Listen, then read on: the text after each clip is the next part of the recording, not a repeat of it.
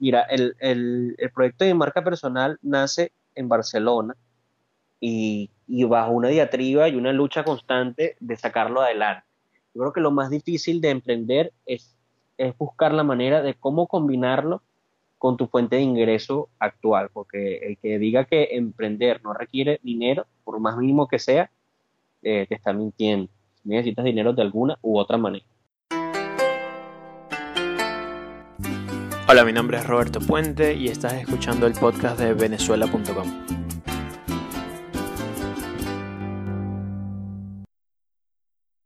Buenos días, bienvenidos a un nuevo podcast de venezuela.com. El día de hoy tenemos el placer de tener a Eusebio Costa, como lo define su biografía de Instagram, friki del marketing digital. ¿Cómo estás, Eusebio?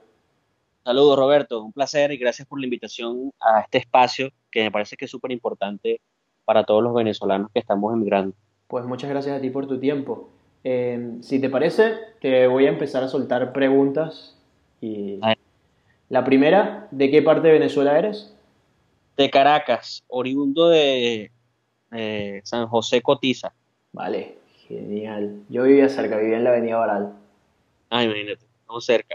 Eh. ¿Y por qué tomas la decisión de venirte a España? ¿Primero vienes a España o saltas a algún otro sitio?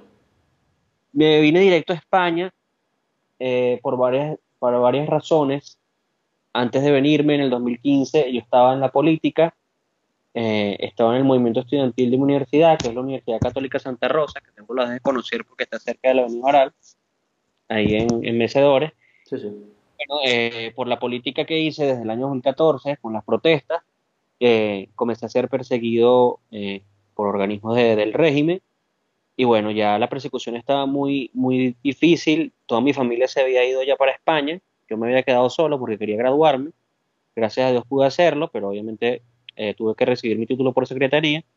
Y bueno, esta decisión ya, ya, la había, ya la había premeditado porque obviamente me sentía solo en Venezuela y tenía varias amenazas del SEBIN y, y bueno, creo que, que, fue la mejor decisión en su momento, aunque no descarto a futuro, si cambian las cosas en mi país, regresarme porque quiero ayudar a reconstruir el, el país que, que, todos soñamos.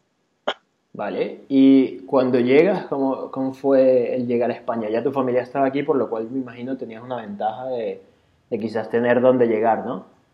Sí, gra gracias a Dios mi familia ya estaba aquí, no estaban en las mejores condiciones en cuanto a estabilidad económica, pero tenía un techo donde llegar, ya yo había tanteado más o menos el terreno, porque a través de la política había hecho varios viajes a Europa, estuve en Suiza, estuve en Austria, estuve en Colombia, estuve también en España anteriormente, antes de decirme venir definitivo, que había ido a Barcelona, que es donde vivía mi familia, y bueno, había tanteado el terreno, y obviamente cuando, cuando uno llega de Venezuela, todo obviamente le parece más bonito en, en, sentido de calidad de vida, no del país.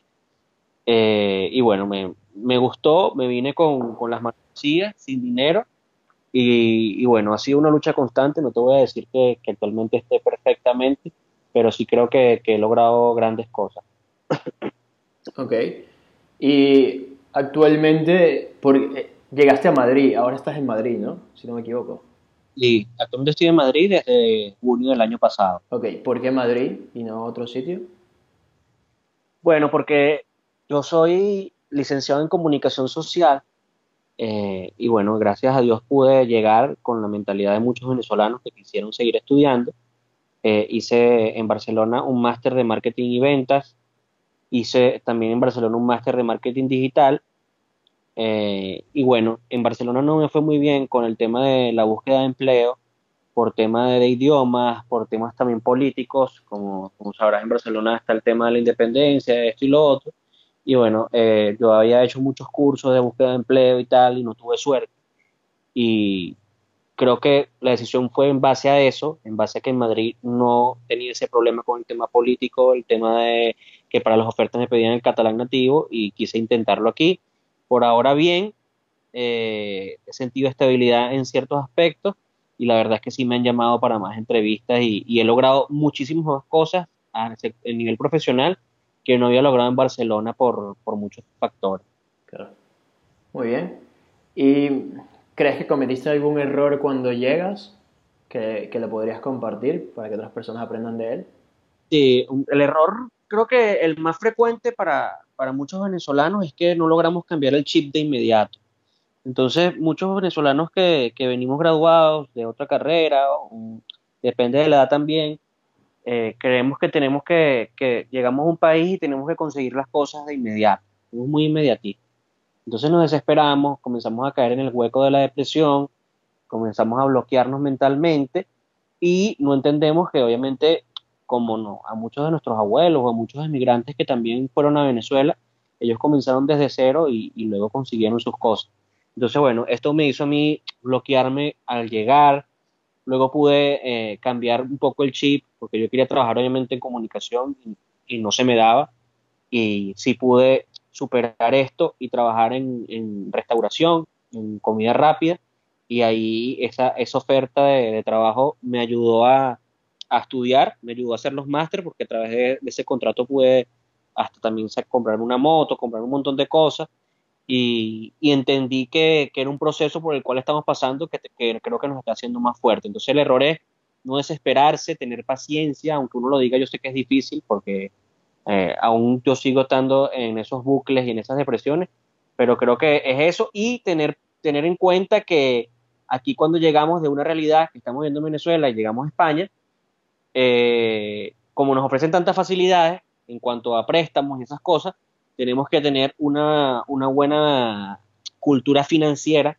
y empezar a ahorrar y no derrochar, porque empezamos, por ejemplo, en mi caso me, me, empecé a meter en préstamos que, ah, no, este televisor que te ofrecieron en el banco, y pagas cómodas cuotas de 15, 20 euros y luego cuando te pones a ver al año siguiente estás abrumado con las deudas. Entonces, eh, es uno de los errores, los errores que cometí, que bueno, ya gracias a Dios estoy saliendo de todo eso, pero hay que, tener, hay que estar pendiente.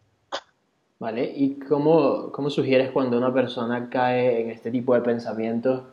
Por ejemplo, tanto tú como yo, que nos ha pasado a todos, cuando, cuando quieres las cosas ya, o cuando, por ejemplo, en Venezuela tú ya habías estudiado una carrera y habías todo, eh, y luego te cuesta conseguir empleo o te cuesta conseguir trabajo, ¿cómo, ¿cómo crees que las personas pueden solucionar esa inmediatez y ese pensamiento de querer las cosas para allá y, y no tener esa paciencia? Yo tengo una rutina que, si te soy sincero, la hago casi que todos los días porque mm, no te voy a mentir, casi que todos los días caigo en ese hueco, eh, he tratado de reducirlo con, con menos frecuencia y lo que hago siempre es hacer el ejercicio de pararme en la sala de mi casa y, y, ver lo que tengo a mi alrededor, a ver lo que he conseguido. Entonces me pongo a ver, por ejemplo, mira el televisor que compré con esfuerzo, Esto, el televisor lo compré con el trabajo que tuve, que no me gustaba, pero mira, lo conseguí, mira el teléfono que tengo, eh, tengo una moto, o lo más importante, tengo techo, tengo comida y tengo salud. Y eso te hace pensar que hay venezolanos, hay paisanos que están pasando la peor y que muchas veces somos, eh, no, no agradecemos lo que tenemos en el momento. Entonces ya uno dice como que está bien, a lo mejor no tienes lo que quisieras o estás pasando por un mal momento, no consigues empleo, pero tienes lo más importante y ya depende de ti conseguir lo otro, porque si tú te lo crees y, si lo intentas y si no pierdes la esperanza, lo puedes lograr. Entonces, eso es el mejor ejercicio que tengo, ver a mi alrededor, ver lo que he conseguido y, y, seguir, y seguir adelante.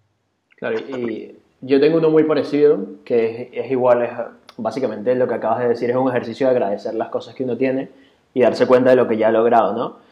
Eh, yo tengo una aplicación que se llama Five Minute Journal, que es como diario de 5 minutos, y lo que hace es que todos los días eh, anotas las tres cosas por las que estás agradecido, ¿no? Entonces siempre lo intento hacer en la mañana y así de alguna manera como que comienzas el día ya estando agradecido por ciertas cosas, ¿no? Y darte cuenta del camino que también has recorrido. Claro. Y Está bueno. en, en cuanto a lo financiero, eh, porque yo también cometí el mismo error que tú y, y ahora estoy saliendo de todo esto, pero eh, ¿qué consejo le darías a esas personas? Porque creo que va muy atado a la inmediatez, ¿no? De que uno ve tantas posibilidades de cosas que quizás en Venezuela no tuvo o eran más difíciles de tener. Sí. Y, y, aquí puedes ir a cualquier sitio y si tienes trabajo ya te pueden dar un préstamo para lo que tú quieras, ¿no? Correcto. Entonces, ¿qué consejo le darías a las personas? Eh, es que te, también depende mucho de la edad. Okay. Y eso yo lo he puesto a tantearlo, porque, por ejemplo, mis padres o, o tíos o primos que tengan más edad que yo no han cometido estos errores porque a lo mejor vivieron otra época y lo que tú dices, disfrutaron de cosas que nosotros no disfrutamos. En Venezuela yo nunca, tení, nunca tuve un carro, un coche, como dicen aquí. Eh, tuve mi moto, pero nunca tampoco tuve un televisor de diferente o de estos de, pantalla plana.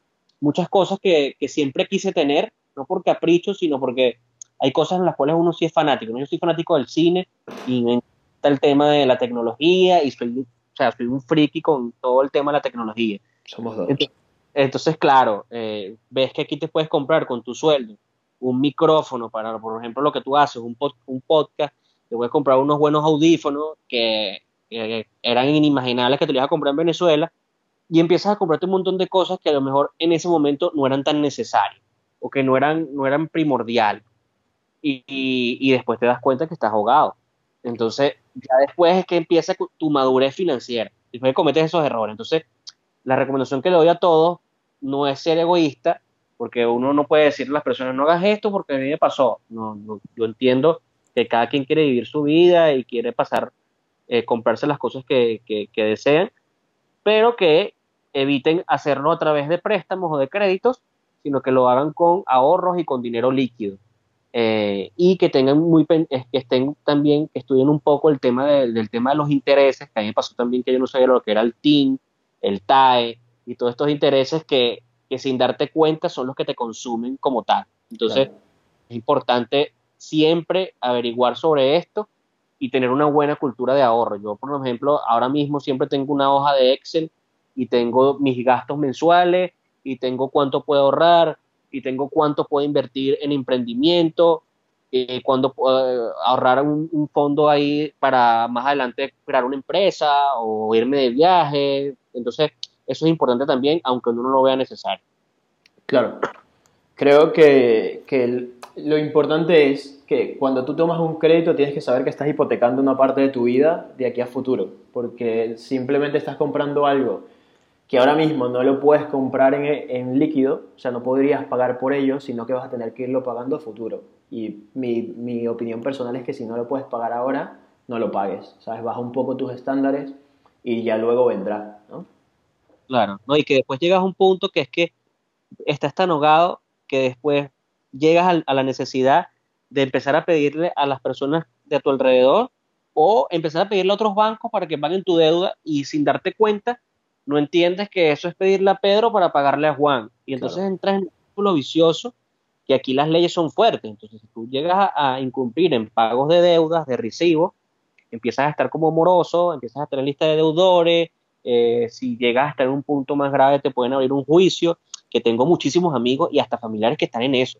Por eso es que es importante estar, estar solvente y no desesperarse cuando uno llega, porque de verdad que pasa muchísimo aquí y, y, muchas, y los bancos y las telefonías y todos te quieren meter productos por los ojos y, la, la cosa es caer en cuenta de que estás llegando y que a futuro quizás puedas darte esos lujos.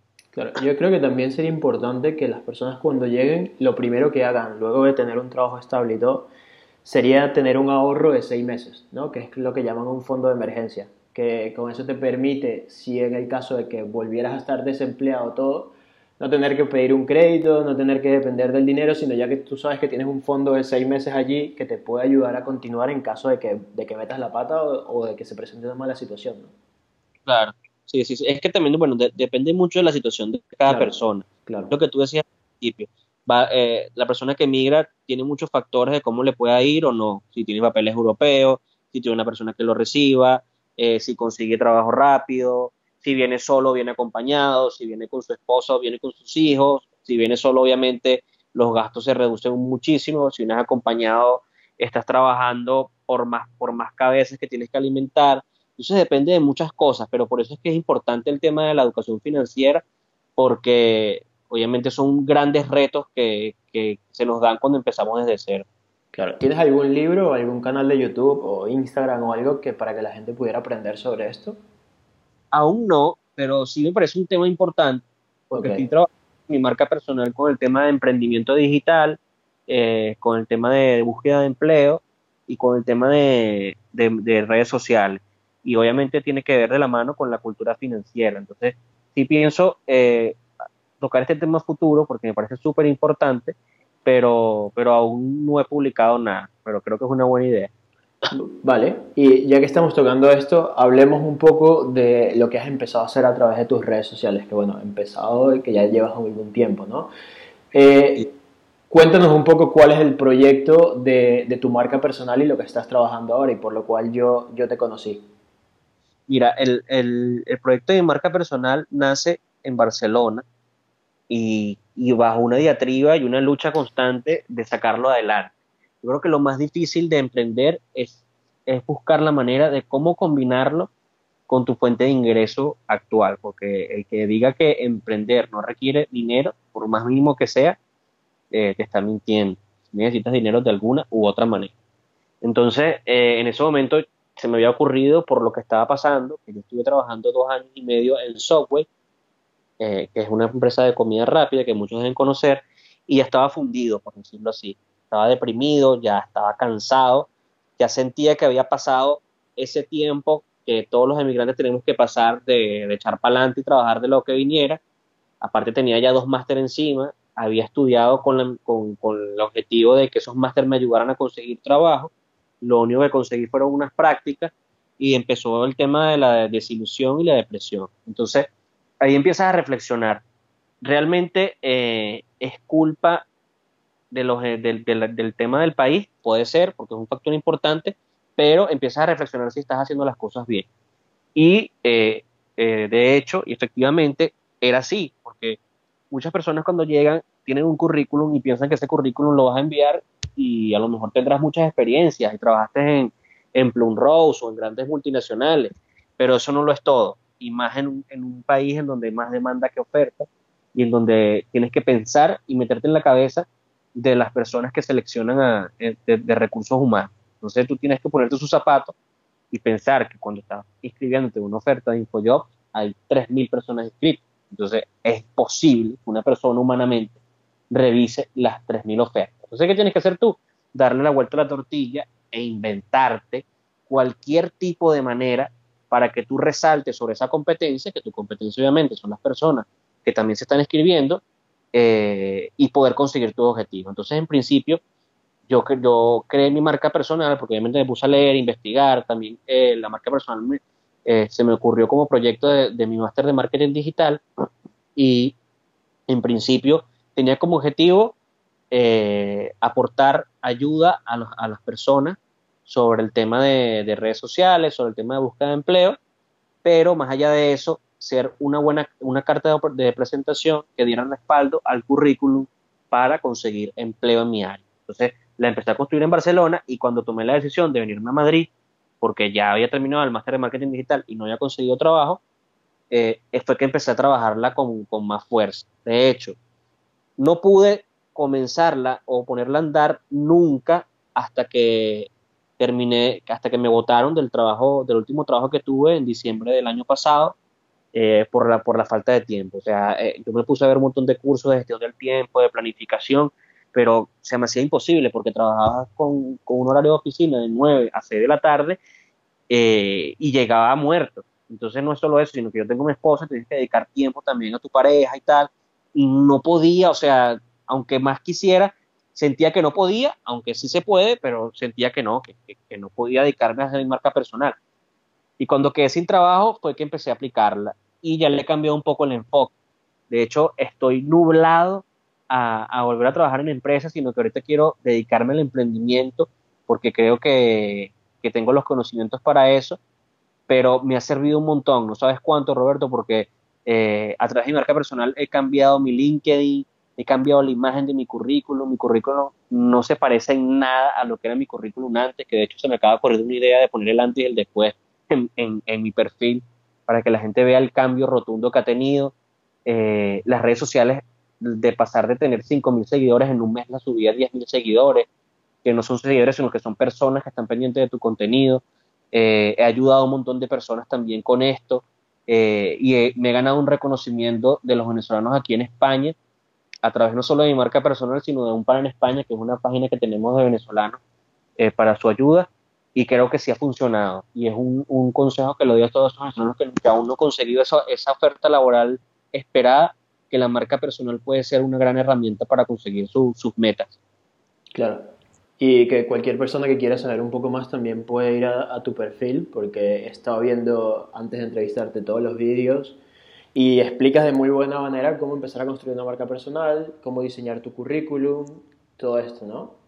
Sí, que creo que es en lo que quiero enfocarme, porque muchas personas cuando, cuando me miran, como me han relacionado mucho con un pan en España, piensan que soy abogado. Entonces, yo quise no que la gente no me viera como un abogado, una persona que iba a ayudarnos para sus trámites migratorios, para su residencia, sino que en mi cuenta personal encontraran una persona que los ayudara con temas de empleo, con temas de emprendimiento y con temas de redes sociales. Y bueno, me ha costado un poco porque las, las personas obviamente me siguen escribiendo por mensaje en privado con este tipo de preguntas, que yo obviamente les las respondo y los ayudo, pero ya gracias a Dios me están escribiendo personas para que los ayude con su currículum, para que los ayude con, con la búsqueda de empleo y esto te llena de satisfacción porque han habido varios casos en los cuales me dicen que gracias a, esa ayuda han conseguido que los llamen por lo menos, han conseguido ir a entrevistas y han conseguido, una sola persona me ha dicho que ha conseguido ya trabajo porque no tenía resultados antes y ahora sí los tiene. Entonces yo sí creo que está funcionando eh, de mis experiencias y de mis golpes y de todo ese sufrimiento que tuve y de esa depresión que pasé en Barcelona y que sigo pasando aquí, de todos esos cursos que hice en oficinas de empleo, en las universidades, en el CEPE, eh, de, de, temas de cómo hacer el currículum, de cómo ir a las entrevistas y aparte con todo lo que estoy de comunicación, creo que puedo ayudar mucho a las personas. Claro. Y me parece súper interesante. O sea, realmente que, que, puedas prestar ese servicio y que aprendas de todas las experiencias para que gente quizás no tenga que vivir toda este, esta roncha que tú, que tú llegaste a pasar, ¿no? Claro. Y yo como, como anécdota personal, eh, cuando, cuando empecé a buscar empleo en, en, España, me costó, no me costó mucho, o sea, realmente, pero yo te voy a contar lo que hice. Yo enviaba entre 60 y 100 currículums al día, más o menos. Me inscribí en, creo que eran como 60 páginas de empleo, algo así. Recibía correos todos los días y pasaba 3 o 4 horas diarias enviando currículums a las empresas que me gustaban les envié un video personalizado. O sea, me grababa yo y enviaba un video de por qué deberían contratarme. Y, eh, ¿qué más hacía? Y iba cambiando el correo que iba enviando, a ver, porque así iba probando qué correo tenía más eficacia que otros, ¿no? Porque entonces un correo lo enviaba quizás de manera más informal, como yo soy diseñador web dentro de este mundo, no es lo mismo que ser un abogado. Ah. Y, y, al final siempre he conseguido trabajos relativamente rápido. O sea, estuve en varios trabajos de los cuales me despidieron por distintas razones y a los 15 días al mes ya conseguía trabajo haciendo esto, ¿no? Que era, un, era como tú mismo tener un trabajo de 8 horas buscando trabajo, ¿no? Pero creo que le puede funcionar a alguien eh, hacer este tipo de cosas. Sí, una estrategia que yo no había escuchado, todo el, el correo y lo del video sí me parece una estrategia súper brutal que de hecho se me había olvidado, pero tenía pensado hacerla porque el LinkedIn te permite hacer esto y es súper brutal, es una herramienta súper potente. Claro, otra cosa también es que yo en LinkedIn, por ejemplo, tengo algo así como mil contactos, de hecho creo que LinkedIn después 999 no te lo dice, y yo a toda persona que me agrega en LinkedIn o que yo agrego les escribo, o sea, y les pregunto qué hacen, tengo una conversación con ellos sin querer venderles nada ni ofrecerles nada, sino simplemente tener una conversación con ellos porque quizás, no ahora, pero el día de mañana estas personas quizás te pueden echar una mano, o tú las ayudas, o, o lo que sea. No lo hago por, porque ellos me pueden echar una mano, sino por crear relaciones con las personas, ¿no? Que al final también es lo que te termina abriendo muchísimas puertas. está súper interesante, porque está generando eh, networking que, que, que, que, puede servirte a futuro. Está súper interesante esa técnica. Claro.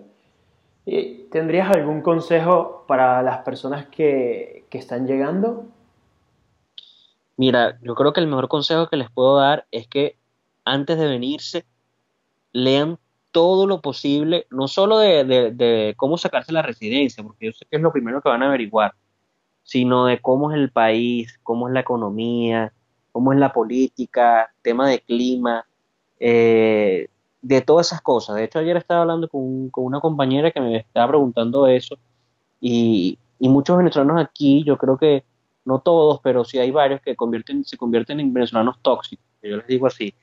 Entonces, me daba rabia porque ella me contaba que una, entre comillas, amiga, le, había como que metido miedo porque le decía que aquí no iba a conseguir trabajo, que aquí le iba a ir mal, que no iba a sacarse su residencia, que le iban a deportar, que aquí la gente es racista, que aquí la gente eh, mira, te mira feo y tal.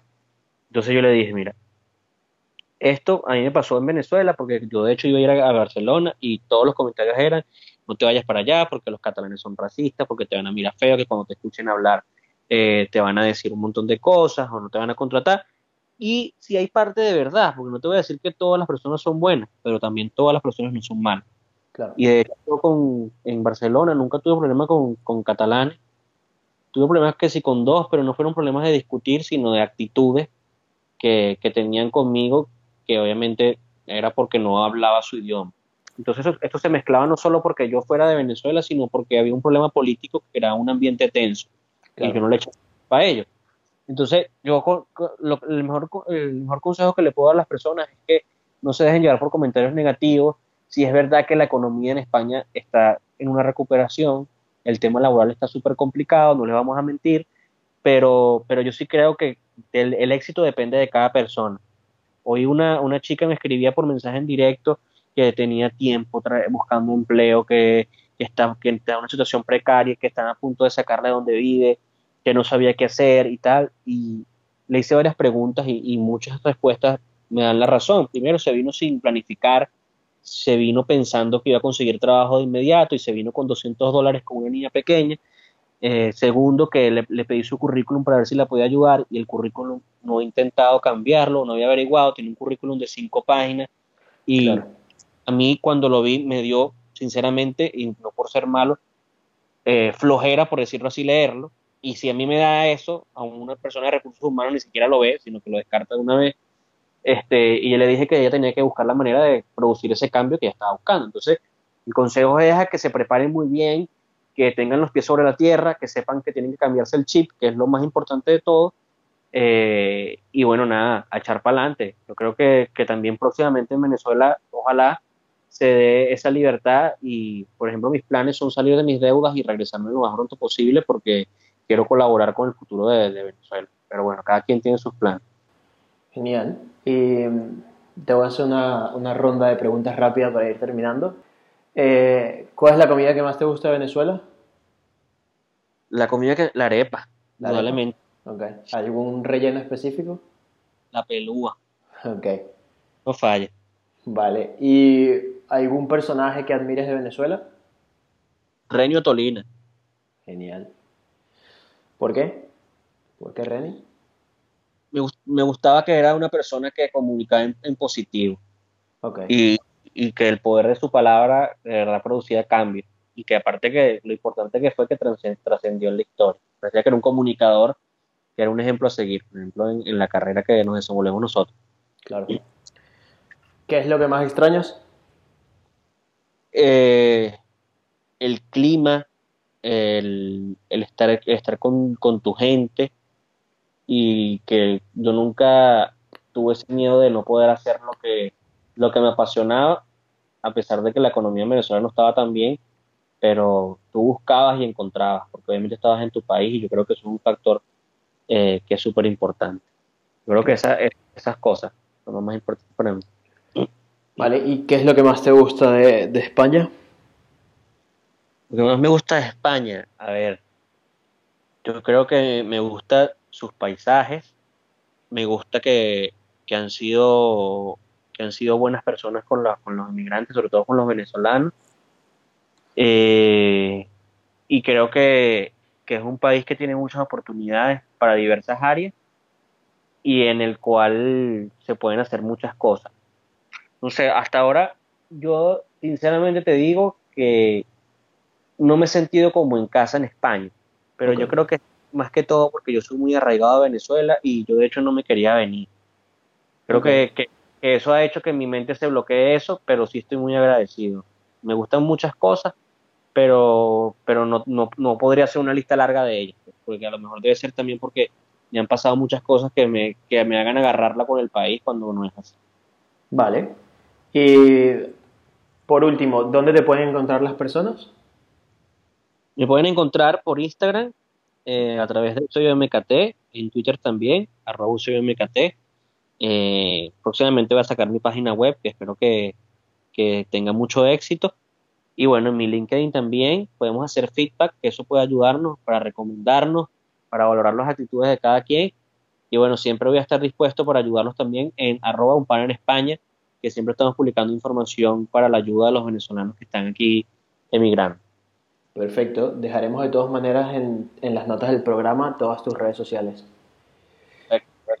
¿Alguna otra pregunta, Eusebio, que no te haya hecho y que crees que sea importante para dejarla aquí en este podcast? Mira, yo creo que, que hablaste de, temas importantes que hasta me dieron ideas de cosas que, pues, puedo hablar a futuro. Genial. Y, creo que, que, de verdad que es una iniciativa que pocas, he visto pocas aquí en, en, en España, que de verdad que tengan, que tengan esos ánimos de, de ayudar a las personas. Hay muchas personas que lo, lo hacen con, obviamente para lucrarse, que no está mal, pero que siempre, se, que siempre persista eh, esa ayuda para, para tendernos una mano aquí y que no solo se vea como, como algo por lo cual puedes sacar dinero. Y que de verdad que agradezco mucho lo que estás haciendo y por eso mismo participé en la entrevista porque vi que era con buena intención y había visto otras entrevistas que habías hecho en tu Instagram y me llamó mucho la atención. Así que excelente trabajo. Muchas gracias, Eusebio. De nada. Y bueno, creo que con eso finalizaríamos este podcast. Eh, muchas gracias por tu tiempo. Te mando un fuerte abrazo de aquí al país vecino. De nada. y nada, seguiremos en contacto. Dejaremos todas las notas, todo lo conversado en este podcast en las notas del programa y todas tus redes sociales para que todo el mundo te siga. Perfecto, Roberto. Y bueno, saludos a todos y un gran abrazo. Espero que les vaya muy bien. Venga, hasta luego. luego. Muchísimas gracias por escuchar el podcast de venezuela.com. Recuerden que la Z es un 7. Mi nombre es Roberto Puente. Me pueden conseguir en todas las redes sociales con mi página web como robertopuentec.com. Eh, ha sido un placer. Muchísimas gracias por eh, seguir dejando el nombre de Venezuela en alto fuera del país y seguir construyendo este país que estamos construyendo cada uno eh, independientemente de donde estamos. Un fuerte abrazo y que tengas una feliz semana.